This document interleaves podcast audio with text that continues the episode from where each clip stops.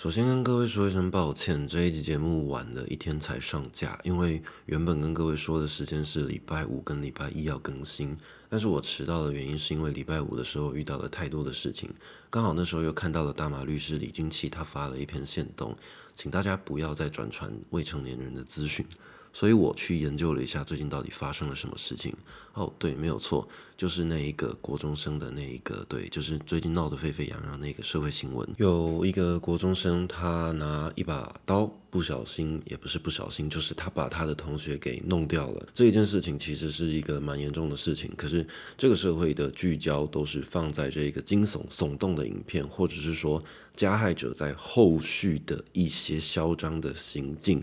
然后大家会探讨说。为什么这一个社会会养出这一些人吗？没有，大家的探讨焦点都是在如何挖掘更多的加害者最好是把他们吊在路灯上，最好是让这些人以后在这个社会再也生存不下去，最好是让这一些社会败类彻底的被铲除。没有错，这个出发点是很好的，这也是我非常希望的点。我也希望这个社会不要再有这一些垃圾出现。可是，如果当你今天遇到任何的土地纠纷，或者是说欠债，有人欠你钱，你还是会去找黑社会。你遇到任何的纠纷，那个法律或者是警察单位没有办法帮你把你眼前的事情解决掉，你还还是会花钱请黑社会帮你办一些事情。这就是一个市场的供需，只要你有这个需求，就永远有那个供给在。所以这个社会是不可能没有所谓的黑社会恶势力。只要你有这个需求，就一定有那个供给。我必须再强调一次，这个社会上的恶势力是不可能被铲除掉的，不可能有任何的大同世界告诉你说，哎。我们不会有任何的黑道，哎，我们就是百分之百安全，就是警察可以控制这一切，哦，就是我们这个国家非常的棒，这个国家非常的和平，不可能有这种事情。任何一个社会一定会有它丑恶阴暗的一面，就比方说你在一个群组里面，这个群组它可能是交友聊天，它有可能是呃股票的讨论。但是任何的群组里面，一定都会有一少部分的人，他可以完成一些这个群组表面上的规定没有办法帮你完成到的事情，他会用各种形式去存在。只要有任何一点点的丑恶，那这个社会就只能够尽可能的把这个丑恶去放大或者是缩小。这一些丑恶它终究会存在，我们唯一可以做到的就是尽可能的减少。避免更多的人去加入另外一块比较不好的那一些力量团体，什么意思？我们今天还是必须纵容那一些黑社会存在，但是必须要让那一些东西建立一个所谓的地下秩序吗？不会，这个我觉得这不是我们今天要讨论的议题。今天我们要讨论的议题是如何让更多的未成年接触到这一些东西，如何让更多的未成年因为这一些事情。所以就加入这个所谓的黑社会啊！我可以拿一个自身的例子来跟各位说一下好了。我在自己求学的阶段，其实我是处在一个被霸凌的环境啦。我自己在国中三年，其实过得非常的不顺遂。那三年对我来说是人生最梦魇的三年。我在那一阵子每天进学校的时候，我的桌子可能都会翻过来，我抽屉里面的东西会莫名其妙的不见。我在打饭的时候，永远都是最后一个才可以盛到饭的。这三年其实让我过得非常的不舒服，甚至是让我觉得自己人生没有任何的希望。那个时候，我只能够仰赖网络，我只能够仰赖一些不是学校里面所谓的社交。我没有办法跟大家一样拥有一个很好的童年，我没有办法跟大家一样跟自己的同学周末的时候一起出去玩。为什么？因为我自己在当时非常的不会社交，我自己在当时不知道怎么跟人家相处。这个是我自己家庭背景还有从小的一些阴影造成的。会有这些原因是我自己的问题，没有错。但是如果在当年我一个非常没有朋友，没有任何人愿意帮我，在一个被霸凌这个环境中，如果当初有一个人站出来。哦，如果当初有这么一个人帮我去揍了那些人，然后用他的恶势力去压制那些人，告诉他们说：“嘿，这个博士这个人，你要是敢动的话，你就完蛋了。”如果当初有这么一个人站出来帮我做这件事情，我会感动吗？哎，我会超级感动的。那个当下我一定超级感动。我终于找到朋友了。然后那些帮我的人，可能就是我一辈子的朋友，可能就是我一辈子认他当我自己的兄弟。他只要帮我做了这件事情，哦，我一辈子遇到任何问题，我都会请教他。他有任何的要求。我也都会帮他完成。那这个是什么样子回圈？基本上我肯定会跟着他一起进到不知道宫庙里面吧。我可能跟着一起去跳正头，我可能跟着一起去做一些伤天害理的事情。但是在我当下的认知，我只会觉得这件事情非常的正义，这件事情非常的棒。就是我如果说活在那样子的一个环境，有当初那么一个人来帮我，我会遇到的事情。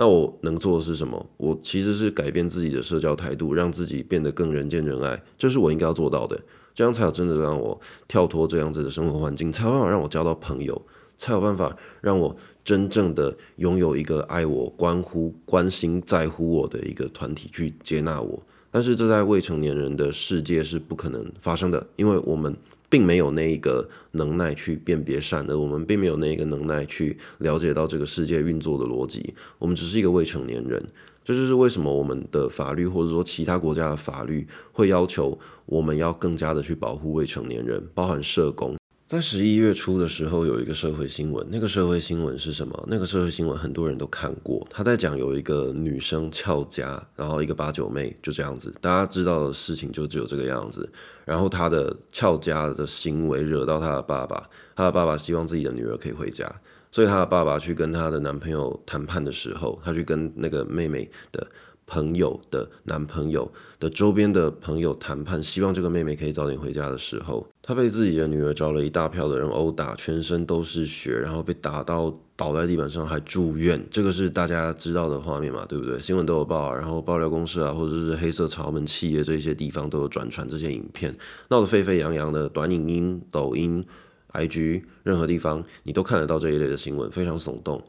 那这件事情后面衍生了什么事情呢？就是新闻台也去转述，新闻媒体也去转述这一个妹妹遇到的事情，这一个爸爸遇到的事情，然后用“不孝女”这三个字去形容这一个小妹妹。但是后来发生了什么事情？后来那个妹妹的朋友联络到我，那个妹妹的朋友希望我可以帮忙，我去跟那个妹妹对谈，然后了解到一些相关的事证，有了相关的资料之后，我发现这一件事情根本就不是社会上表面上大家看到的这个样子。那个妹妹她长期被她的父亲家暴，她的妈妈必须一个人赚钱养三个人，她的弟弟还有她，还有她爸爸，她爸爸这十几年来都没有去工作，所以就是养成了一个家暴的习惯。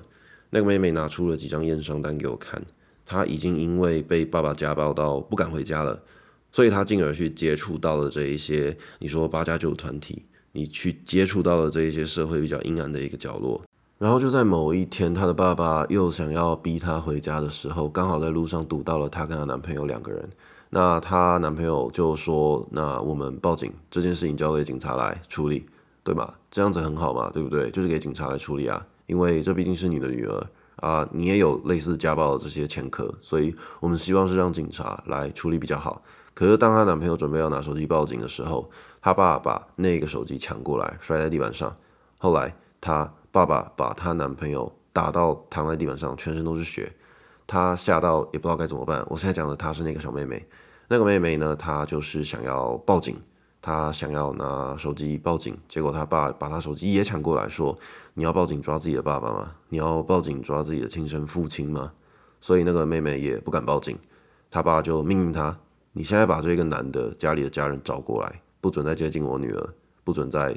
接近你，你也不准再联络他们。你现在立刻把他们的爸妈找来，我要让他们爸妈知道这件事情。于是妹妹就照着爸爸的要求打电话，请男方的家人到现场。男方的家人知道自己的儿子被打，找了十几个人到了现场，还没有十几个，大概七八个，找了七八个人到现场。那看到自己的儿子被打到头破血流，当然是忍不住嘛，所以两边爆发了冲突。冲突的过程中，男方家人人多势众，把那个家暴的爸爸打在地上，然后全身都是血。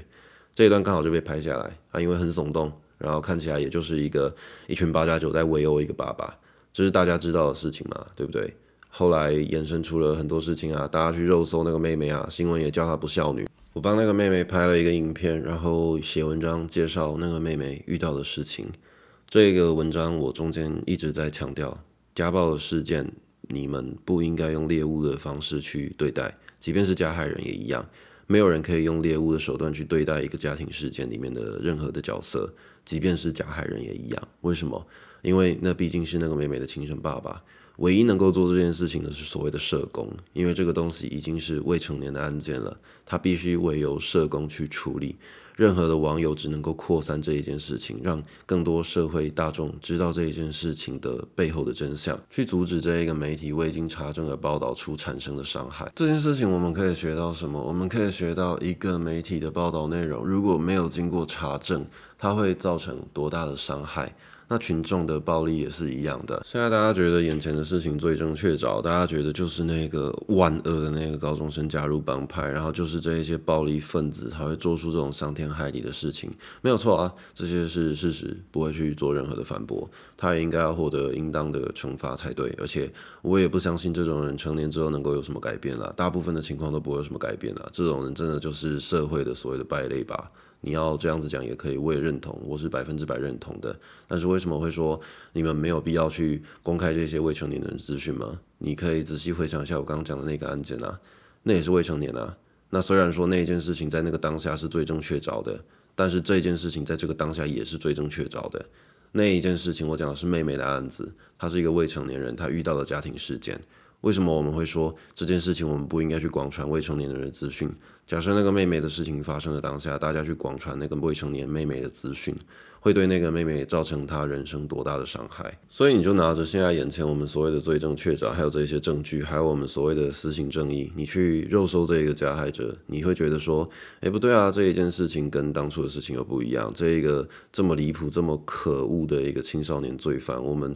不需要对他有任何的保留，没有错，我们不需要对他这个人有任何的保留，他就是应该接受他的审判。但是如果你去公开这一些未成年人的资讯，会造成什么结果？我们会想要看更多，我们会想要知道更多有关于这个未成年未成年的一些资讯，我们会想要更知道更多他的朋友上传那些 Instagram 的动态，去炫耀哦自己有一个朋友杀人的，自己有一个朋友在在在法院里面，这个这个这个朋友他好厉害哦，他被警察抓走了，我们会去吹捧他，那这一些同学就会连带的被这个社会给讨厌。但是他们有做错什么事情吗？他们只是跟随着这一个他们的生活环境去做出了这一些荒唐的言论。这些人是未成年人，他们就只是觉得哦这个行为很酷。但是你小时候不会犯错吗？你小时候如果犯错了，有人会跟你讲这是错的吗？特别是你处在一个罪犯的家庭，你处在一个贫穷的家庭，你周边的朋友亲戚全部都是罪犯，会有人跟你讲这样的行为是不对的吗？但是他们这个行为有错吗？他们其实没错啊。他们只是不符合所谓的道德期望，他在法律上，他们其实这样并没有什么的错，他们只是说，我们用一个很荒唐、很很戏谑的方式去嘲讽这个社会，我们所认知到的一切的价值观。那媒体知道我们喜欢看到这样子的新闻，我们希望有更多这样子的人被抓出来鞭尸，媒体就会去挖更多嘛，对不对？你想说，诶，没关系啊，这一些人这么的可恶，言论这么的荒唐，我们就把他抓出来骂，就骂一骂嘛，对不对？好啊，那假设你们骂错人了怎么办？我现在没有在跟你们讲说这一个罪犯他犯的这些错应该被保护。我先不跟你们谈这个，我先跟你们谈他们班上的同学。我先跟你们谈，你们去做肉收这个未成年人的这个动作会造成什么样子的影响？你们去想一下他们班上的那一些同学好了。你们今天会因为想要看到这些新闻，媒体就一直拼命的去报，媒体报就会想要挖掘更多的罪犯。他挖掘到了更多的罪犯，你不满意？媒体就会去挖掘更多更多的罪犯，那些更多更多的罪犯，有可能就只是按了一个赞，有可能就只是在那边留言，因为他跟帮助拍摄的同学，他跟那一些发 Instagram 线动的同学处的不错，他们可能在下面留言开玩笑，留言开玩笑啊，新闻媒体就会觉得哦，这些人一定是共犯，一定是一伙的，然后连带的把一些只是因为朋友之间开玩笑的这一些留言抓出来。那有可能爆料公社的人，有可能黑色豪门企业就会把那些人认定成凶手。你们有想过这个问题啊？如果说你们现在去肉搜这个未成年人犯罪，那你们想过这个问题会诞生？如果这件事情发生在成年人的案例，会会会怎么样子？这个事情如果发生在成年人的案例里面，你去肉搜，其实说实话也不会有什么问题。但就是问题出在这些人是未成年人，他们并没有准备好呃进入这个社会，他们并没有准备好面对社会的这种所谓的所谓的私刑正义。我们成年人都会知道，我们如果犯错的话，如果法律治不了我们，整个社会舆论会治我们。那一些未成年人，他们知道这些事情吗？他们知道自己跟这些东西牵扯在一起会有什么样子的后果吗？他们可能不知道啊。我们今天大人，我们都知道了。今天你的邻居出什么事情，你都会避他远远的。你的同学出了什么意外，出了什么严伤事件，我们都希望跟这些人保持距离。我们不会觉得说，哦，现在去跟他一起当朋友会上新闻很酷。我们不会这个样子，因为我们出过社会。但是那些未成年，他们可能不知道。那些未成年，他们只会觉得哇，我朋友上新闻了耶！我现在跟他多多去那边留言，新闻就会报我，我就可以跟爸妈炫耀，哎，我在新闻上面呢。对，没有错，未成年人就是这么的白痴，因为我们曾经都是未成年。你们就是可以仔细想一下，今天为什么说大家不应该去肉收那一些未成年人的资料？你们应该要往这一方面去思考。很多人会说，我们这样子只是纵容加害者，我们这样只是检讨被害人。可是你应该要去想。那些同班同学，那些根本就不应该被牵扯进来的未成年，他们其实是应该需要被保护的。就像我之前听很多废除死刑推动的这种联盟，这些这些人的言论，我就看到他们有一个很棒的一个观点是，他们并不是在主张完全就是说我们正在废除死刑，我们的重点其实放在整个凶杀案、整个社会事件发生的任何一个细节。他们其实把细节发在包含受害者家属后续的精神抚慰、后续的心理治疗这一些事情该怎么样子去推动，而不是单纯把这个人杀掉，然后就要这一些人选择哦，你们就这样子以暴制暴结束了，你们的家人被杀，你们的儿子被杀，那我们把凶手杀掉，啪就没事了？不可能啊！你们就是少了一个儿子，你们的小孩或者是你的朋友被解决掉了，那你就是悲剧已经发生了，你要怎么面对你之后的生活？我的爸爸不见了，我的妈妈不见了，我的小孩不见了，我周遭的亲友朋友有人因为这些悲剧不见了，这就是伤害啊！我后续会不会有精神问题？一定有啊！那 Face 联盟是着重在包含推动这一些事情的后续抚慰，包含受害者家庭的一个赔偿，包含他们要怎么样透过加害人在监狱里面工作，可以定期定额的去抚慰他们，用什么方式去帮助这些受害家属。Face 联盟做的事情其实非常的多。我今天这一集节目的主题也不是要大家去认同 Face 联盟的这些行为。我今天这一集节目就只是要你们好好的想一想。我没有让你们改观，我没有要你们决定说哦，听了我的节目我就不会去广传那些受害人呃那些加害人的资讯了。我今天听这集节目，我今天告诉你们这一集节目，我只是希望你们利用这一些几十分钟的时间去好好的思考一件事情：我们现在做的这个决定是不是错的？我们要好好的检讨一下，我们在这么冲动、这么看的那些耸动的标题就下定论、就去肉搜、就去做我们所谓的争议的时候，我们是不是应该要想一下？我们是不是应该多想一下，这样子对不对？而且你今天再想一下，今天你犯的错，别人可以选择要不要原谅你；别人犯的错，你也可以选择要不要原谅他才对嘛，对不对？可是为什么今天好像有一种情况，就是别人对你犯的错，别人对你做了不可逆的事情，别人伤害了你，可是。你其实有原谅他的权利啊！我不是说我会选择原谅伤害我的人，而是说今天其实我们有这一个选择，我们有两个选项：原谅跟不原谅。大部分人都会选择不原谅了，可能我自己也也会选择不原谅。但是这个社会上是不是会有人选择原谅？有些人可能因为自己的宗教立场，有些人因为自己的道德观念，他选择原谅。那这些选择原谅的人是不是会被骂？你们想过我们鼓吹死刑，我们鼓吹这种死刑暴力的时候？我们会觉得，哎，你为什么要原谅他？然后原谅他的人好像就是错的了。我们是不是都忽略了这一点？今天其实我们去不管推动废死，或者是说我们主张不要去公布加害者的个资，这些其实都只是我们要做到一个所谓公平的社会。真正公平的社会，并不是说把这个人枪毙掉了就就公平了。真正公平的社会，应该是让受害人的家属其实有另外一个选项。我们必须让他选择原谅的时候，不会承担任何社会的舆论跟责骂。我们要让他有一个公平的选择。我们要让他选择原谅的时候，也不会被大家讨厌，而不是像现在这个样子。我如果不配合你们这一些人选择去不原谅他，我就会受到牵连。我今天就只剩唯一的选项，就是我选择不原谅他。我没有让他被枪毙，好像就是我的错一样。今天你是社会案件的受害人，你心情还在平复，你就要面对到这个社会在质问你：哎，你要不要原谅他？你要不要他被判死刑？这个社会已经用一个质问的态度在对待你了，不觉得这个很恶心吗？这个就好像是说，我们今天看到一个社会案件，全部的人第一时间就是说：嘿，你不准原谅他，你只能看他被杀掉。这明明是别人发生的悲剧。可是我们像是用看热闹的方式在跟他们说：“哎，你必须让他死哦！”因为台湾可能只有百分之十的人是支持废除死刑的，所以听到这里，你可能已经开始生气了。因为我相信大部分听我节目的人，虽然可能跟我立场是相近的，但是对于死刑议题，大部分人都是选择支持死刑的。所以我今天做这个节目，也不是要你们去改变立场，让你们支持 Face。我今天做这个节目，也不是要阻止你们去转传加害人的资讯，加害人是未成年的情况也一样。我不是要阻止你们做这件事情，我只要你们想一下，真的就只是想一下而已。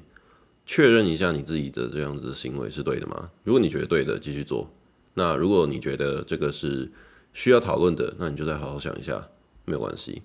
因为我自己做自媒体，我自己现在做这个 podcast，你愿意听我的 YouTube 影片，你愿意看我脸书的贴文，你愿意看，很棒，谢谢你。那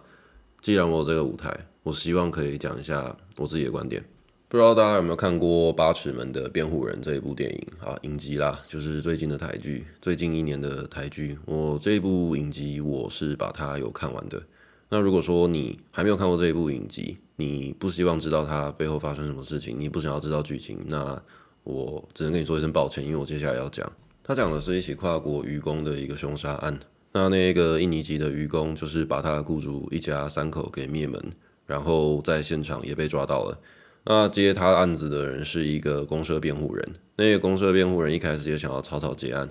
可是因为那个公社辩护人身边的那个替代役，他非常的想要知道这件事情的案件的真相，然后那个公司的辩护人也因为这件事情去深入的追查，去想办法把这件事情调查个水落石出，最后大家发现一个很奇怪的真相，就是说那个凶手他其实是未成年，他其实根本就不应该被判死刑，可是整个社会都想要判他死刑。那一个公司的辩护人，他们已经掌握到相关的证据了。他们想要阻止这一个枪决的事情发生，因为已经签决了死刑签决令，法务部长已经签了死刑枪决令。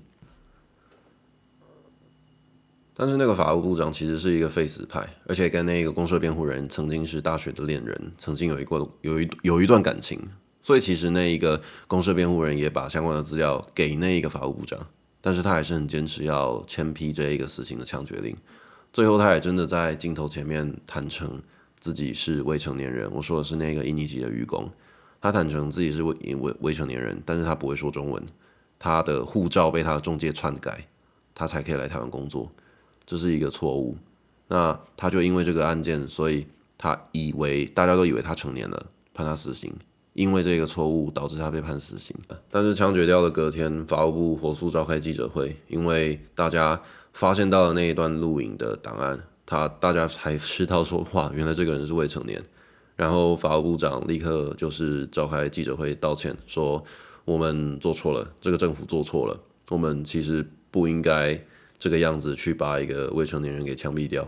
我们这中间有瑕疵，我们要重新调查，我们要重新调查这一间渔船公司背后的利益纠葛，我们要利用这个事情，好好的针对我们自己的错误做出弥补。那一瞬间，我才发现，哇，原来那个法务部长一直都知道，那个法务部长也知道这一个杀人凶手其实是未成年。可是，在那个当下，他们也都知道，即便我们把这件事情爆出来好了，大家还是会说啊，你未成年又怎么样？你杀人了，诶，你一个外国人杀了我们台湾人，你就是应该死啊！这社会舆论很有可能是这个样子啊，对于推动 face 没有任何的帮助啊。你只是阻止了一起死刑案，可是整个社会还是一样非常的嗜嗜血。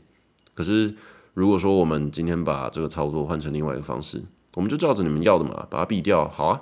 然后隔天你们再发现，哎，不对，我们这个决定有错，大家是不是就会好好讨论一下，说，哎，不对，我们的死刑是不是需要好好的讨论一下？那在这一部影集最后的结尾，就是他们办了一场废死公投，你是否同意存在死刑？你是否同意我们这个国家有死刑？那那一次的公投，有大部分的人都投了赞成票，根据民调，大部分人都会投赞成票。最后投出来的结果也真的是赞成，大家还是一样支持死刑，这个国家还是一样死刑。但是你把那个那个投票比例拿出来看一下，你会发现其实大部分的人是选择弃票，也就是说原本要支持死刑的人，他们并没有去改变自己的想法去同意废死，可是大家真的把这个支持死刑的态度改成我们好好想一下。所以我觉得《八尺门辩护人》这一部影集最棒的一点就是，他并没有要求你去改变你的观念，去支持废死，也没有要你去反对死刑，只是说我们必须要改变一下我们的想法。就像那些投废票的人，我们今天最好的作为其实就是不作为。为什么我会在脸书贴文跟大家说不要讨论、不要转传？有些人会说，诶，有这个社会议题，我们就是要讨论啊。可是为什么我要大家不要讨论？那就是因为这件事情就是一个很明显的新山色嘛，对不对？很血腥、很暴力啊，就是一个很廉价、很低俗的一个 topic，很低俗的一个议题，所以我们会去讨论它。我们会觉得耸动，哇，就像那些明星外流事件一样，我们会觉得哇，那些性爱影片好棒。我们今天就看到这个眼前这么暴力、这么嗜血的一个事情。你现在去讨论它没有任何意义，你就在情绪上了。我们人在吵架的时候都会说了，哎，现在先不要这么激动，我们先退去旁边，等我们冷静下来再好好讨论。我们连吵架都会这个样子，那为什么这个社会新闻发生的时候，我们不能够先冷静一下？叫大家不要讨论，不是说，哎，我们就永远当中没有这件事情发生呢？叫大家讨论，只是说，我们今天冷静一下先。我们现在看到的这些资讯，对于解决这个社会问题不会有任何帮助，因为它带有很大的情绪。不可能每一件事情你都抱着平复的态度去看待，一定会有情绪，是人一定都有情绪。但是现在这个情绪太强烈了，现在我们抱着这么强烈的心态去看待这一个耸动新山色的这个标题，就像那些明星被外流、被被贴出一些性爱影片裸照的时候，我们不可能在那个时候讨论说，哎，大家不要去转传那些裸照哦，这样子发言只是给受害人恶度伤害啊。我们。能够做的就是等那个风波结束之后，再来好好讨论为什么会有 N 号门，为什么我们会有性爱产业链，为什么这些未成年女生去约会会愿意给人家拍裸照？我们是不是应该等这个社会风波过了再去讨论？不然你在这个风风波上面你去讨论这些事情会发生什么事情？所有人就会说：哎，原来有这件事情哦，那我赶快先去看，我赶快去下载，我赶快去求连接。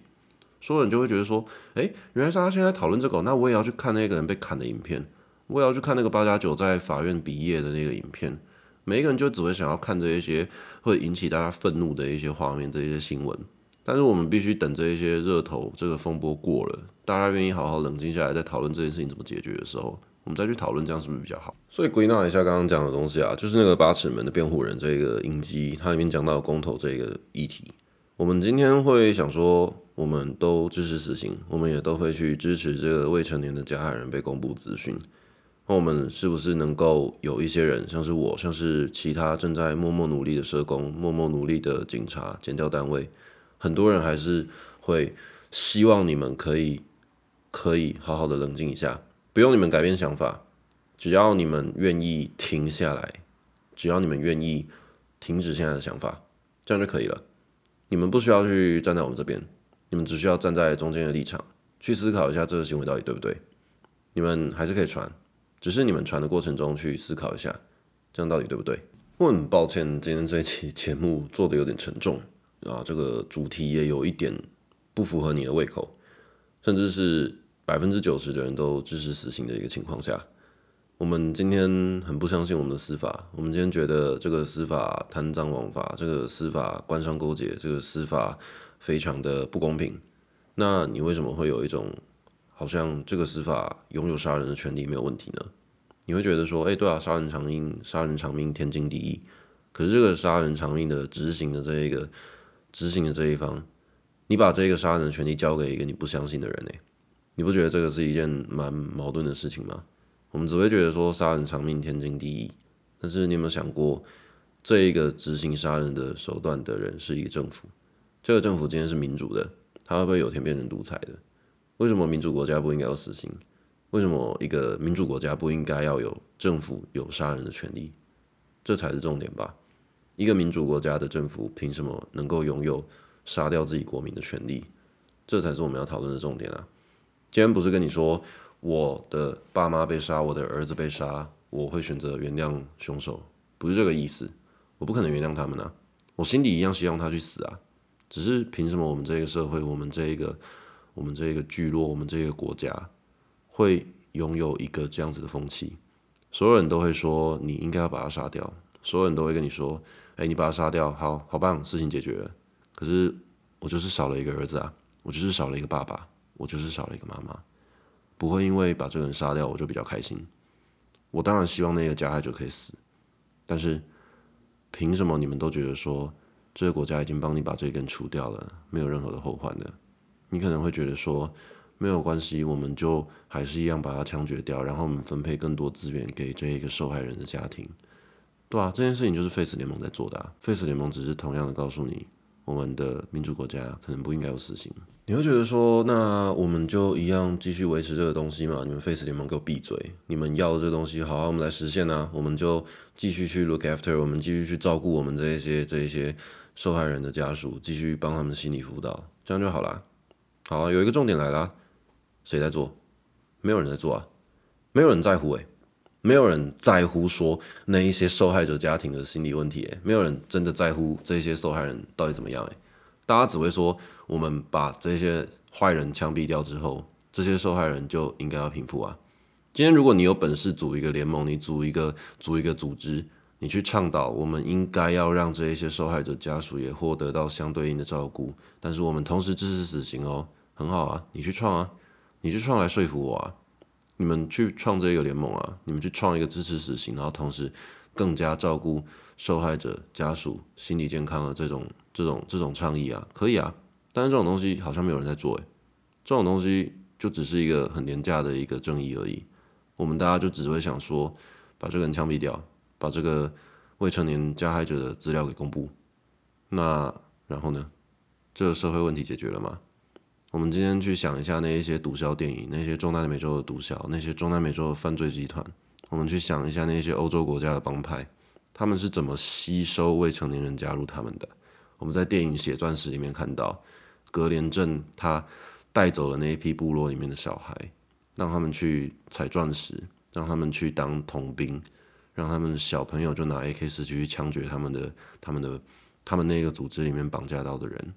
他们让这些小孩做这些肮脏事情的手段，他们的借口是什么？他们告诉那些小孩，这些大人将来都会害你们，这些都市里面的有钱人、这些政府将来都会迫害你们这些人。这个国家穷，我们这个国家没有未来。这些人只会利用你们，对啊，没有错啊，政府会利用百姓啊，大企业一样会欺负我们啊。可是凭什么这些借口就可以让那一些游击队把这一些小孩变成他们的同兵？那就是因为我们都市里面的人，这一些政府真的的手段比较外显、比较激烈，让这一些小孩从小看到的资讯就真的是这个样子。我们今天如果面对这一个未成年人，嗯，凶杀案，这个未成年的这个这个加害人，我们。用更激烈的手段，去把他的这一些资料公开。我们把你的这个工作、生活的资讯、你的家庭背景全部都公开。我们公开在网络上，让你活不下去，让你未来人生完蛋。我们在那一些乡下地方的小孩的眼中是怎么看待我们的？大家会觉得说，哦，这个社会会这样子对待一个犯错的人，这个社会会对于我们这一些社会底层混八九的人不友善。那我可能本身已经处在这个样子的环境了。那我有可能跳脱吗？我会因为你们这些人很讨厌八加九，我就选择跳脱吗？不会啊，这些人一样是我的朋友啊，这些八加九一样是我的朋友啊，这个宫庙里面的阿北一样是我的老大啊，啊，我凭什么就因为你们这些影片我就要离开他们？不可能啊！那些阿北可能还会跟我说，你看这一些人就是这样子对待我们的，这一些这个社会就这样看不起我们这些八加九，我们八加九又怎么样？我们也只是为了我们的生活在努力啊，啊。这一些话术是不是就把这一些小朋友骗进去这个帮派里面呢？那这一个话术为什么可以成真？就是因为我们去肉收这一些加害人，我们去肉收这一些未成年加害人，我们这个社会对于八加九文化更加的排挤，更加的忽视仇恨。你要解决八加九的根本原因是什么？你要先解决贫穷，你要先解决资源分配不均的问题。你要先解决那一些靠着黑道势力去选上议员的那一些民代，你要先把这个荒唐的社会现象解决，你才有可能解决八加九，而不是说单方面的去恨那一些加入帮派里面的那些乐色。你要恨的是整个帮派的文化，不是说任何一个加入帮派里面的个人。当然，今天任何一个八加九都很讨厌，我很讨厌那些猴子，但是这能怎么办？今天我们如果去公布这些加害人的资讯，这一些未成年人加害人的资讯，我们是不是就让更多的角头，让更多的公庙的阿伯可以有这一个理由？不一定是直接用说，你看他们公布资讯，你要加入我们，而是说这个社会会进而演变成一个，我们就是鄙视这一些八大九，我们就是鄙视你这些未成年犯罪，那我们进而的去鄙视这一些传统文化，然后让这些阿伯、让这些角头有更多的理由去吸目心血。当然，我们今天如果换一个角度去想一下，我们如果换一个方式好了，我们大家选择这件事情好像没有发生一样，我们不去做情绪性的发言，我们把这件事情交给检调机关，我们把它交给社工去辅导同班同学，我们把这件事情完全按照规矩来，我们不会去动私刑正义，我们不会去动这些暴力，一切就按部就班，一切就按照这些该走的程序去走。这个事情是不是会解决？它终究会解决。判太轻，纵容未成年犯罪，好啊，修法，这个国家会改变啊，这样很好啊。可是如果我们走这一个方法，还会带来什么好处？这一些公庙的阿伯，这一些教头，他是不是就没有理由让这一些小孩觉得自己被仇恨，让这些小孩觉得自己是不被不公平对待的？这些小孩是不是就不会再觉得说城市里面的人没有未来，城市里面的人只会欺压我们？我们如果好好读书，好好用功，其实也有机会跟大家过一样的生活。我们可能就会想要慢慢的脱离家酒，脱离这种公庙系统。我们即便没有办法靠着读书翻身，但是我们还是可以靠着学一技之长。我们不需要这样子为非作歹，我们不需要去卖毒，我们不需要去卖毒咖啡，是不是？我们如果按部就班，我们不要去搞这一些私刑正义，这些小孩可能就不会看到我们丑陋的这一面。你今天。这么多人去针对一个已经被关在牢里面的人去去做这些网络上的讨伐，我们是不是同时也是一个世界的人？我们觉得我们很正义，然后我们做这件事情，可是，在其他人眼中，在那些没有读过书的人的眼中，今天你是一个有读过书的一个高知识分子，但是你要想一下那些穷人，那些八加九会加入八加九那些白痴，他们没有读过书诶，那些没有读过书的人怎么看待你们？你们觉得这件事情很正义，可是，在他们眼中，你们就只是另外一批八加九，你们就只是另外一批八加九，在在看不起他们呐。那经由这样子的一个社会熏陶，就会有更多的青少年被那些阿被骗，这样子有比较好吗？我觉得这样子没有比较好啊。就是我们不能够直接从表面去想说我们要废除死刑，我们不能直接从表面上去想说到底要不要公开这个加害者资讯，所以我们必须把眼光放远一点。我们要解决的是，这个社会不应该再制造更多的八加九。我们希望这个社会不要再有更多的八加九。很多人会说，那你去听那些八加九讲话，大家都说我听那些八加九讲话，可事实上没有啊。我恨透了八加九，诶，我小时候就被八加九欺负啊，啊，我真的很恨他们啊。可是单纯去恨他们，把他们关进去牢里去揍他们，这没办法解决任何问题啊。这只会让我以后的小孩有可能处在一样的环境。可，如果我们多做一些努力，我们多控制一下自己的情绪，是不是我们的下一代就更有机会远离这种被脚头骗进去帮派里面的这种文化社会现象？是不是？我觉得是。我觉得，如果我们可以放下更多的情绪，我们去好好想眼前的社会问题要怎么解决，就会阻止更多的人加入帮派。如果那些非洲的游击队没有政府这么严重的贪污，是不是那些小孩就不会加入游击队？如果我们更尊重法治，我们更尊重白道，我们更尊重司法体制，这一些黑社会是不是就没有什么理由可以再吸引更多的年轻人加入帮派？虽然一定还是会有，只是这个比率一定会降低啊。所以如果你听完我这期节目更加的愤怒，想要退我追踪，或者说把我脸书都封锁掉，其实也没有关系啦，因为这本来就是我一直以来在做的事情。我不是说哎逆风发言就很酷。我跟大家讲的不一样，我就很酷，也不是这个样子，而是说，我觉得这件事情是对的。那我必须讲，我们这些为了流量奋斗的人，我们这些自媒体，我们可以因为流量讲一些不应该讲的话，可以，我们人偶尔都会犯错，而且为了流量讲一些不应该讲的话，其实很难去定义。你为了自己的流量，你为了自己的舞台去讲一些你原本不应该讲的话，我觉得这还好啦。但是如果说，你为了流量而不去讲你原本应该要讲的话，这样才很可悲吧？这样你一个人没有任何的信念，你没有任何的信仰基础，你因为这个流量讨厌你讲这些话，你就不去讲，这样子不对啊！这件事情是可以基于一个客观的事实去判断，我讲的事情确实有几分道理，只是它不是你接受的道理，那就有缘再见。你可以推追踪我，你可以不再听我的节目，没有关系，只是这是我原本该讲的话。我就是该吸引我该吸引到的受众。我希望支持我观点的人可以愿意继续留下来。我希望支持我观点的人可以更加的勇敢。我希望有更多人跟我有一样的价值观。这是我正在做的事情，而不是说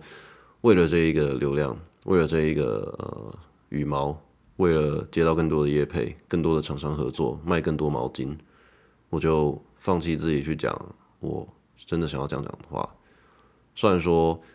终究我还是必须要经过一些修饰，我我必须把自己的言论做一些修饰，可是我还是把它讲出来了。我觉得讲出来真的比较踏实。这一集节目可能会让我掉非常多的追踪啦，可能我不讲，我讲的不是 podcast，我讲的是，可能是从鬼故事听过来的，那你可能喜欢我的声音，你喜欢我的故事，可是今天我这个论点你不喜欢，那如果你真的要退追踪，就先跟你说一声再见。可是我还是会讲，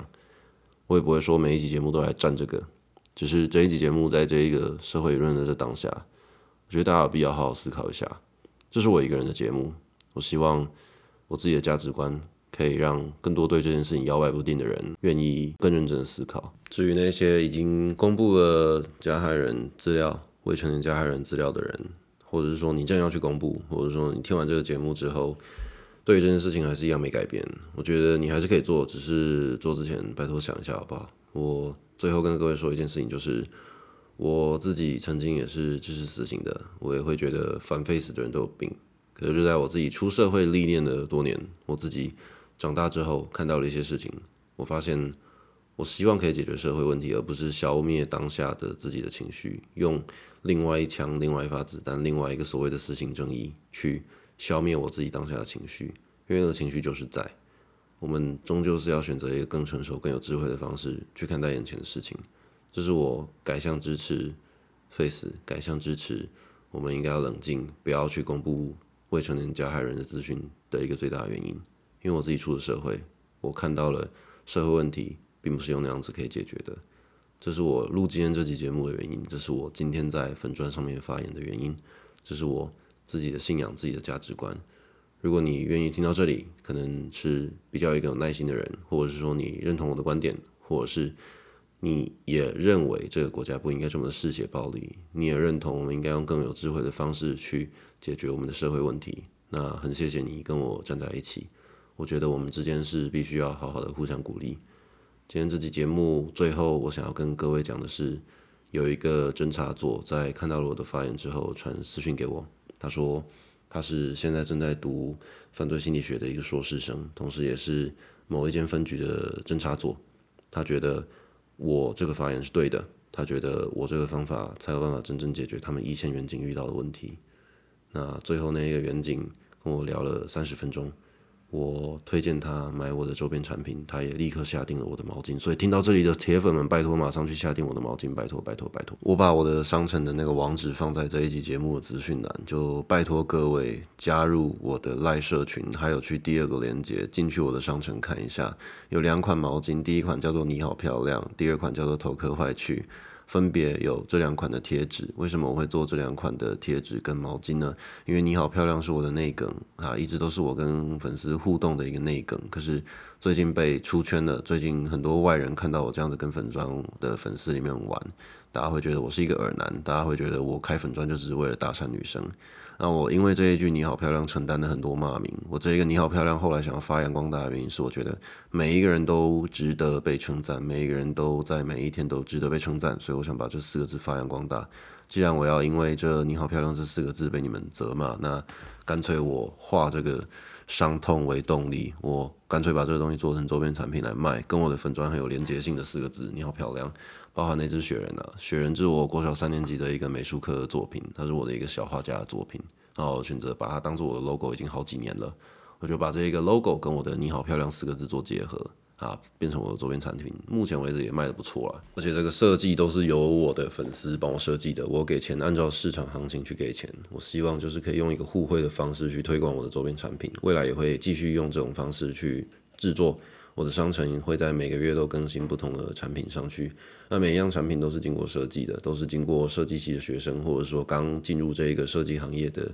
新人，他是我的粉丝，他帮我设计，我给他钱，给他一个机会，后来可能我们还是会用分润的方式去达成这一项合作，未来会有很多种不同的方式，但就是你购买的毛巾，可能说实话我才赚个一百多块，贴纸我赚个几十块。可是对我来说是一个很大的支持啊！我不会不会要你们抖内我，我不会要你们说，哎，给老子钱。我只会说，你如果愿意支持我，我可以用我的创意做一些蛮有创意的东西，可能做的不够好，那下次把它做好。就希望你们给我这个机会。让我把自己的频道发扬光大，把我的价值观扩散出去。你们不用抖内我，不用捐钱给我，你们只需要动动手指去第一个链接加入我的来社群，第二个链接去我的商城买我的东西，就是对我最大的支持了。谢谢你们收听到这边，那我们就下周一再见。每个礼拜一跟每个礼拜五，欢迎来到你好漂亮这个频道，杜芬舒斯博士这个频道。那喜欢我鬼故事的听众，你们不孤单，你们礼拜六可以听到更新。礼拜六的鬼故事是一个精彩大结局，关于二姑姑的下周的这个事情是一个精彩的大结局。喜欢我的鬼故事的听众，每个礼拜三跟每个礼拜六我都会更新一集节目，会继续更新下去。那喜欢我这一个频道，你好漂亮，你好漂亮，就是杜芬舒斯博士的这一个频道，每个礼拜一跟每个礼拜五都会更新，我会尽量准时。谢谢大家收听到这里啊！我希望我们下一集有办法再见。希望你还愿意继续听我的节目，我们就下一集节目下礼拜一再见了。新年快乐！就这样子，明年见，拜拜。